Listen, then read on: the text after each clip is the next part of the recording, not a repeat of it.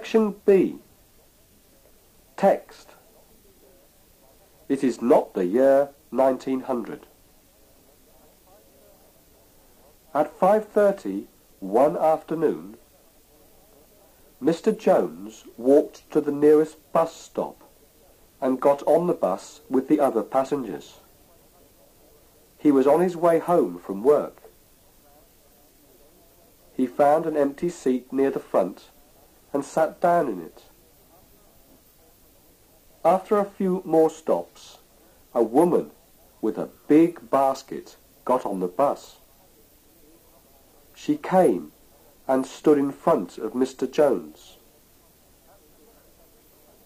At the next stop, Mr. Jones tried to get up out of his seat, but the woman pushed him back into it quickly.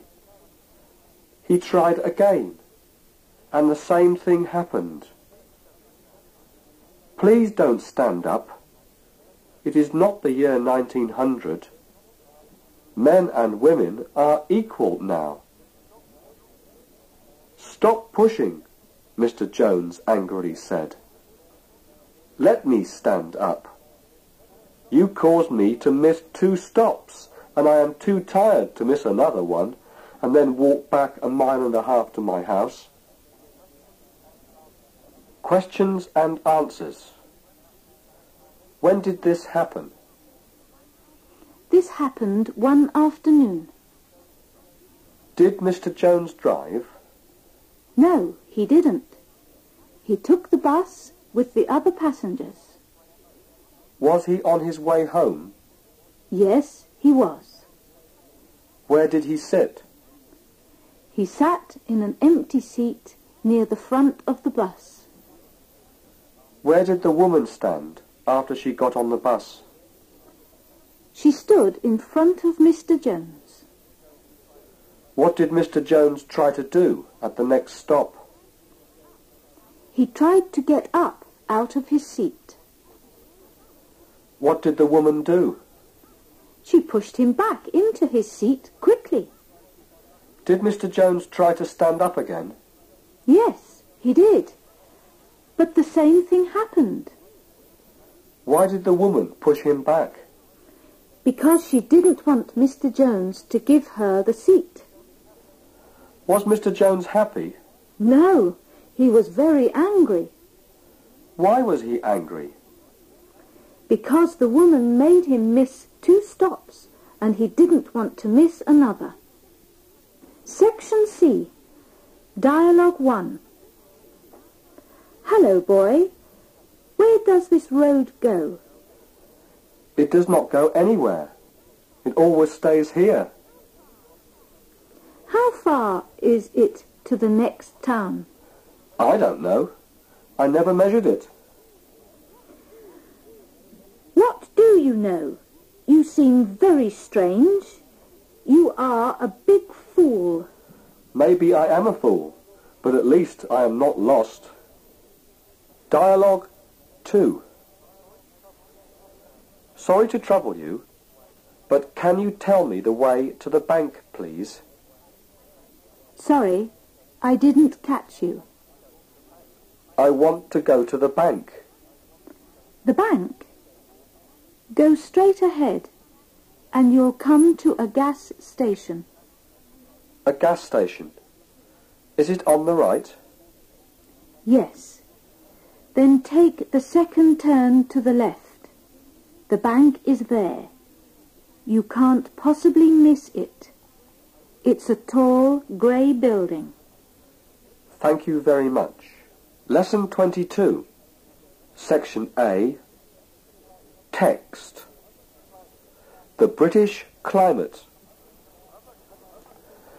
Other countries have a climate. In England, we have weather. This sounds interesting, doesn't it? In fact, what the English say is true, because the weather in England is very capricious. One can have four seasons in a single day. Day may break as a warm spring morning. An hour or so later, black clouds may appear and rain could be pouring down.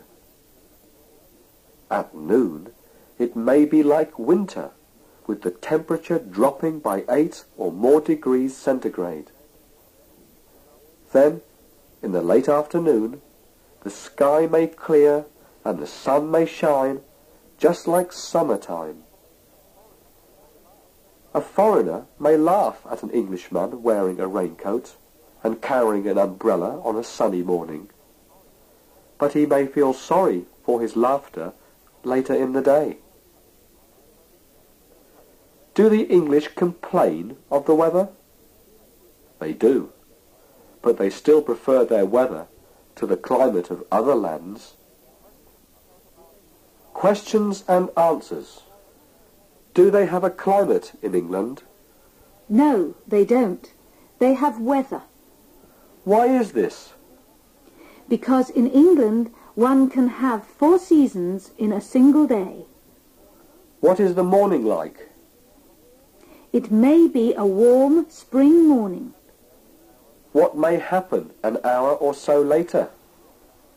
Black clouds may appear and it may rain hard. What can happen to the temperature by noon? It can go down 10 or more degrees centigrade. What can happen by late afternoon? The sky can clear and it may be like summer. What does the Englishman usually carry on a sunny morning? He usually carries an umbrella. Do the Englishmen prefer the climate of other countries? No, they don't. Section B. Text. A news report. Here is the news. A mother and child died this morning because of a storm. They lived in a small house near Bridge Road. The house was in poor condition. Last night, heavy winds blew, and the rain kept pouring down. Didn't the owner do anything? Yes, he called the police for help. But the road was bad, and it took the police an hour and a half to get to the house. The house collapsed before they arrived. Only the father and a three-year-old boy managed to get out.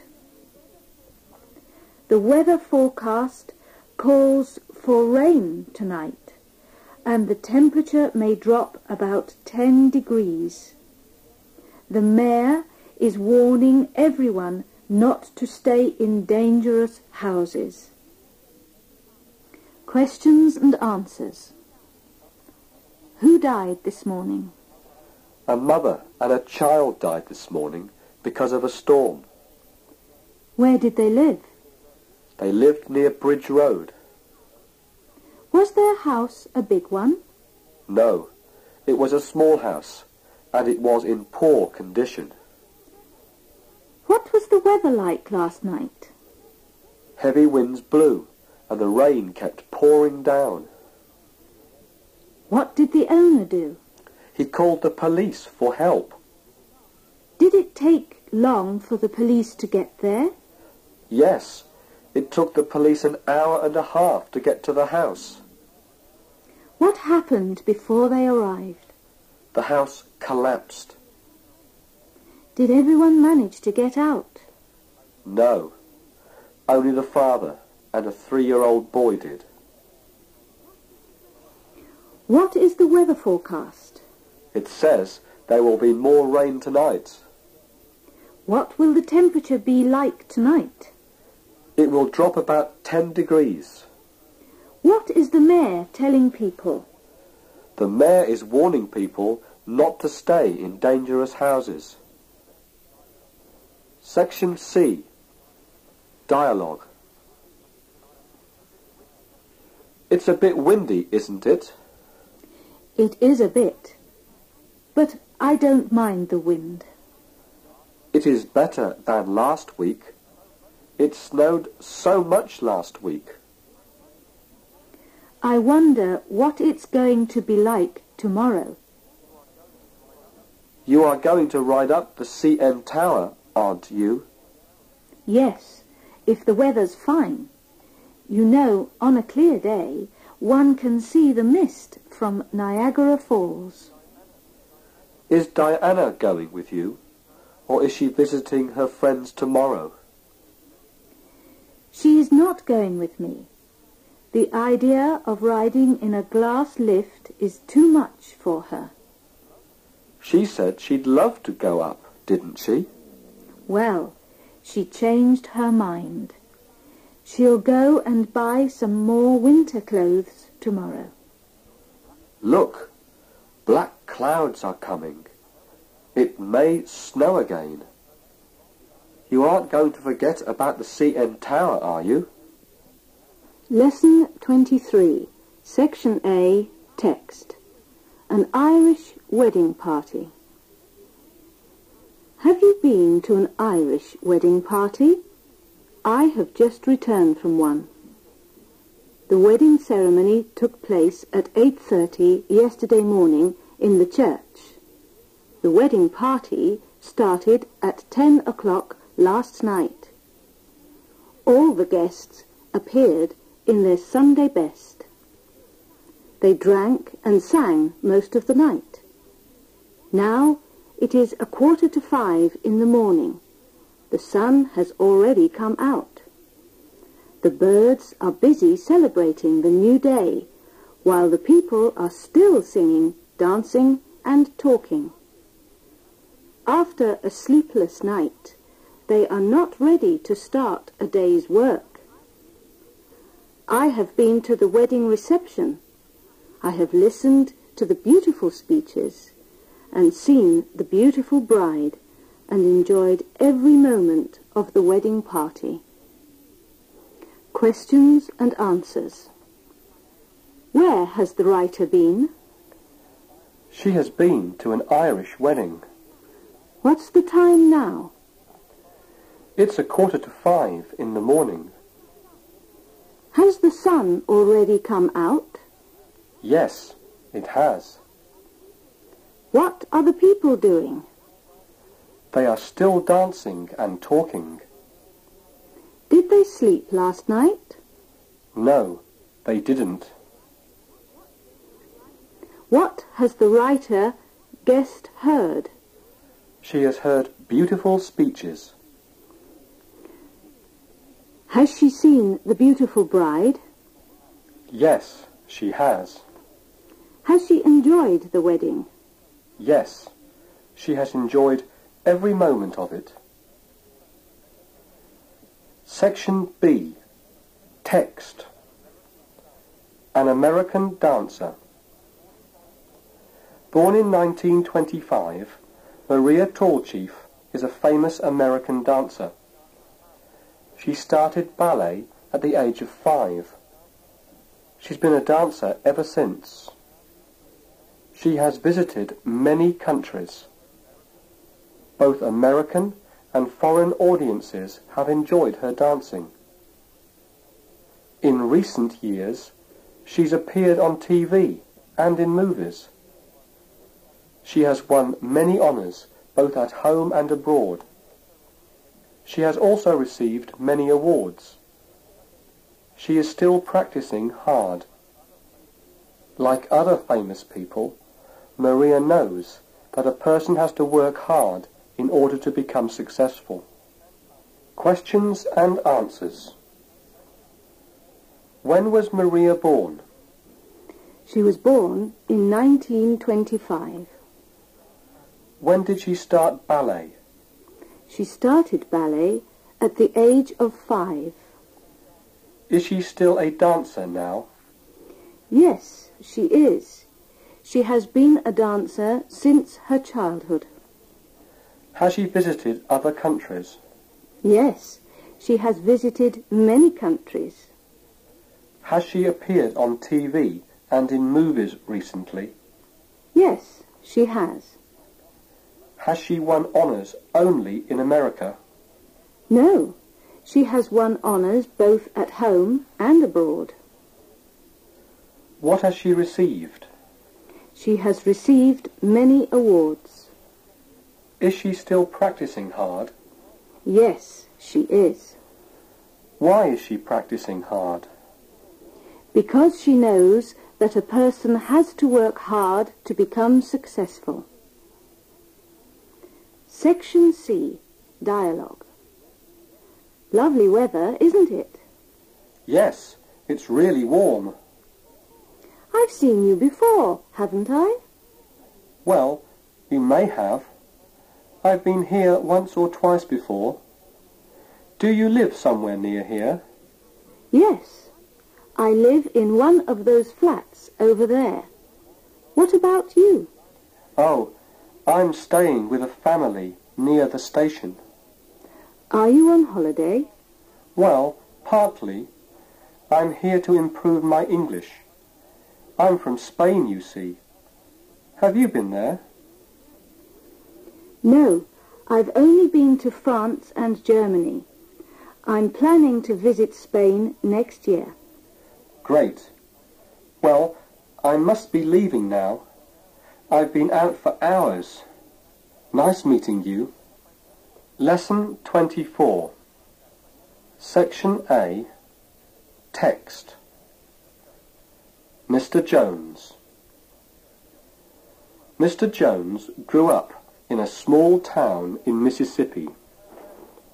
His parents could not afford to pay for his education, so he stopped going to school at an early age. He always liked books and found a job at the public library. At 18, he tried to write short stories about his childhood. The more he wrote, the more he knew he would become a writer. He moved to New York City. There, his first book became a success. Mr. Jones lived in New York for ten years. He then decided to travel to Africa, the land from which his family originally came. Mr. Jones has lived in Africa for 25 years and is still living there. He has written many books. His books have become very successful. They have given joy to many people. Questions and answers. Where did Mr. Jones grow up? He grew up in a small town in Mississippi. Why did he stop going to school at an early age? Because his parents could not afford to pay for his education. What did he do after that? He found a job at a public library. What did he try to do at the age of 18?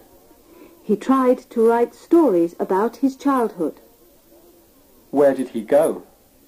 He went to New York City. Was his first book a success? Yes, it was. How long did Mr. Jones live in New York? He lived there for ten years. Where is Mr. Jones now? He is in Africa. Has he lived in Africa long? Yes, he has lived in Africa for 25 years. What has he done? He has written many books. Do people like his books? Yes, they do. Section B. Text. An important decision.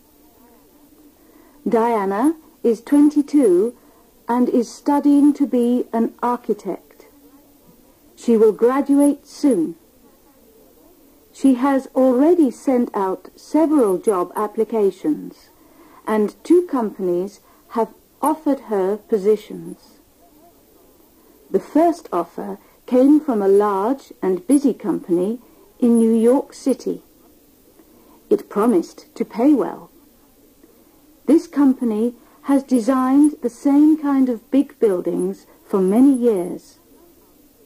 Young architects usually must spend several years working on other architects' plans.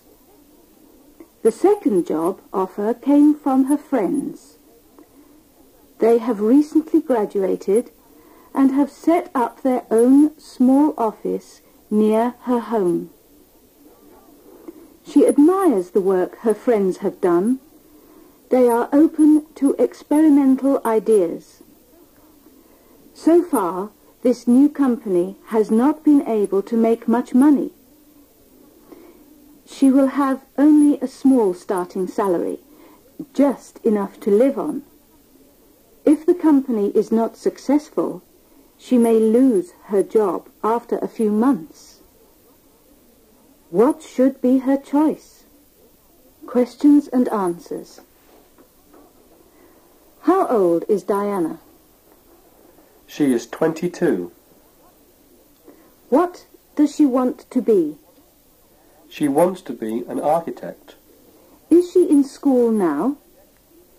Yes, she is, but she will soon graduate. What has she done? She has sent out several applications for jobs. How many companies have offered her jobs? Two. From where did the first offer come?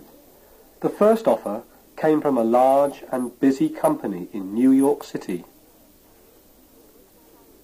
Was the salary high? Yes, it was. Can young architects soon design their own buildings?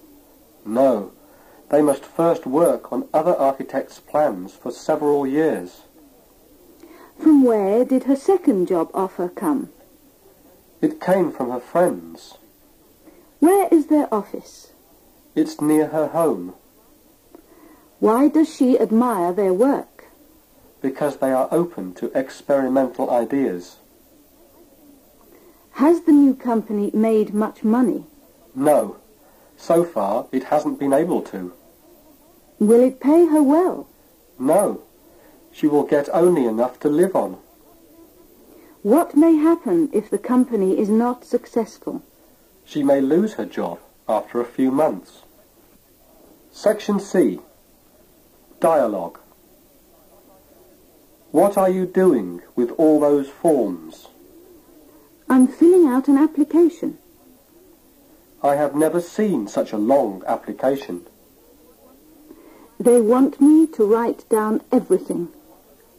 You are only 18. You can't have that much to say. My parents moved many times. I've been to about 12 schools. Won't the schools send you your grades? Yes, but I've got to write down every address where I've ever lived. It's hard to remember all of them. Will you have an interview? Yes, it will be for the 29th of April. Well, good luck. Lesson 25, Section A, Text. The Cake and the Ring. Martin and Jane decided to make a big cake for their friend Jim. Martin got all the things ready and put them near Jane. Where is the sugar? Jane asked. It's next to your arm. I've already given it to you. Oh yes, thank you. I've made cakes quite a few times. Watch me. I'll mix everything and then put the pan into the oven. Jane filled the pan with the things she had mixed and placed it in the oven. Martin asked, How long does the cake have to stay in the oven? Twenty-five minutes. Let's go and wash up. We can look in the oven later. After they had washed up, Jane discovered that her ring was missing. She shouted, Oh, my ring! I've lost it. Did you drop it on the floor? No, I've looked for it everywhere. Martin felt it was time to see the cake. When he was about to open the oven door, Jane shouted again, Oh, we were so stupid. We didn't even turn on the oven. Martin took out the cake and looked disappointed. This hasn't been a very good morning. You've lost your ring and we haven't made our cake. Suddenly, Jane smiled. Look, my ring. It's on top of our cake. Good, I haven't lost it. Section B. Text. Lincoln and Douglas. One day, Lincoln went to a party. At the party, Douglas kept making remarks about Lincoln's lowly station in life. He said that Lincoln used to be a shop assistant in a general store. He finally ended his remarks by saying, And Mr. Lincoln was a good bartender too. People burst into laughter at once, but they quietened down when Mr. Lincoln said, Gentlemen, what Mr. Douglas has said about me is true. I used to keep a store, and I did sell cotton and cigars. But I remember in those days that Mr. Douglas was one of my best customers. Many times I stood on one side of the counter and sold things to Mr. Douglas on the other side.